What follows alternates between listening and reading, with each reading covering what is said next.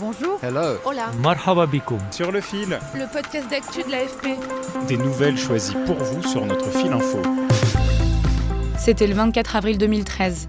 Le Rana Plaza, une usine textile de 8 étages, s'effondre au Bangladesh et des Occidentaux découvrent sidérés les visages de plus de 1130 travailleurs et travailleuses mortes d'avoir fabriqué leurs vêtements dans des conditions indignes. Dix ans après, les multinationales de la fast fashion, ces marques qui produisent beaucoup, très vite et pour pas cher, font des efforts, mais les ONG réclament toujours de vraies contraintes juridiques. Sur le fil. Dix ans après l'une des catastrophes industrielles les plus dévastatrices au monde, des survivants réclament justice. Ils étaient des centaines à manifester lundi à Dhaka, la capitale du Bangladesh.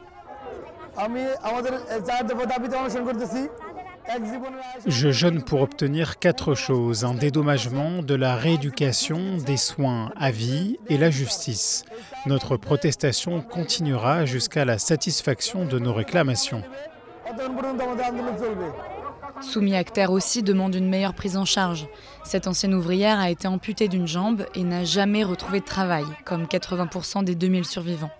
Les larmes aux yeux, elle explique qu'elle a reçu l'équivalent de 8500 euros de compensation, mais selon elle, ses frais médicaux et la perte de son emploi dépassent ce montant. Elle a raconté à l'AFP le jour où sa vie a basculé.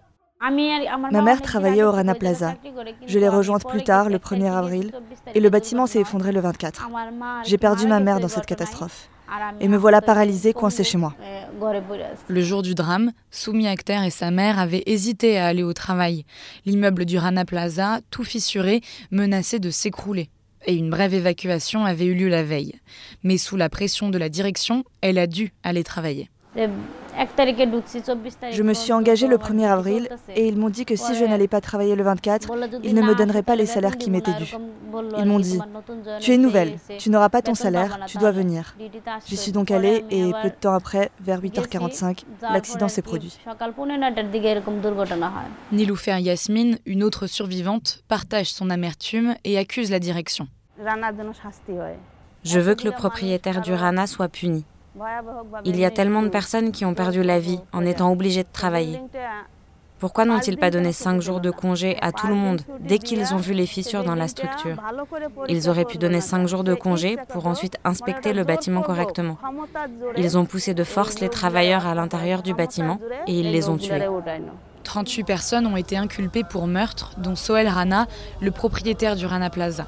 Mais le procès s'enlise et le procureur ne s'attend pas à un verdict avant plusieurs années. Seule avancée, la prise de conscience que cette catastrophe a provoqué. Ce qu'on découvre au moment de l'effondrement, enfin pour nous ça a été un, un, choc évidemment terrible et malheureusement pas une surprise. Naila Jaltouni, déléguée générale du collectif Éthique sur l'étiquette qui regroupe des ONG et des syndicats qui défendent les droits des ouvriers du textile.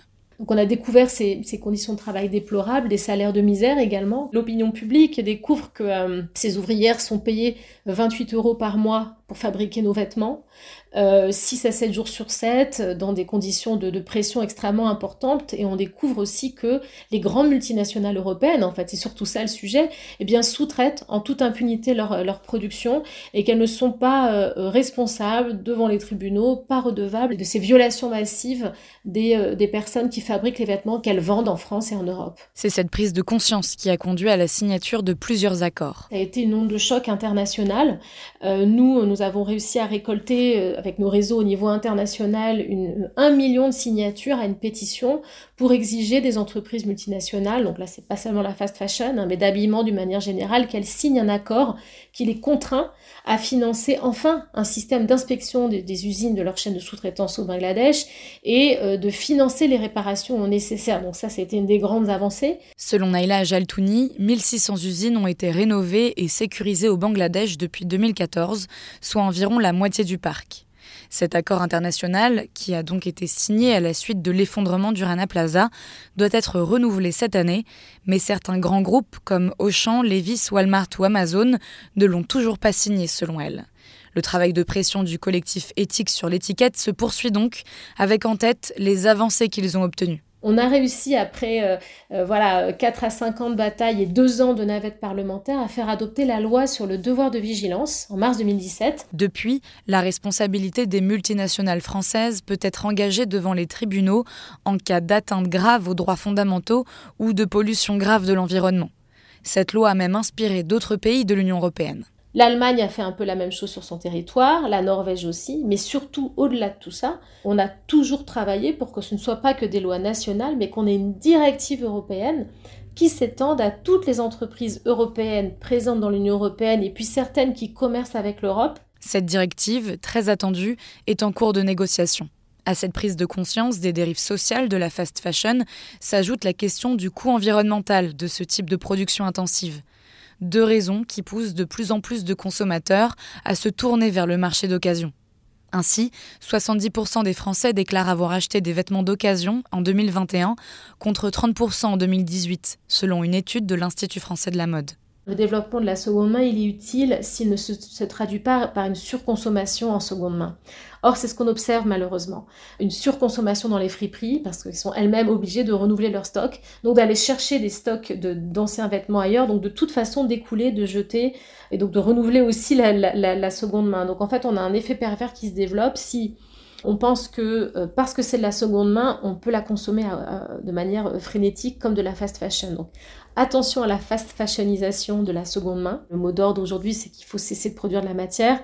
Voilà pourquoi il faut réglementer et réguler, encore une fois, rendre coûteux les modèles de surproduction et d'exploitation de la main-d'œuvre. La fast fashion est le troisième secteur le plus consommateur d'eau au monde et serait, selon l'Agence de la transition écologique, responsable chaque année de 2% des émissions globales de gaz à effet de serre, soit autant que le transport aérien international et le trafic maritime réunis. Sur le fil revient demain. Merci de nous avoir écoutés. N'hésitez pas à vous abonner pour ne louper aucun épisode. Je m'appelle Camille Kaufmann et je vous dis à bientôt. Botox Cosmetic, out of botulinum toxin A, FDA approved for over 20 years. So, talk to your specialist to see if Botox Cosmetic is right for you. For full prescribing information, including boxed warning, visit BotoxCosmetic.com or call 877-351-0300. Remember to ask for Botox Cosmetic by name. To see for yourself and learn more, visit BotoxCosmetic.com. That's BotoxCosmetic.com.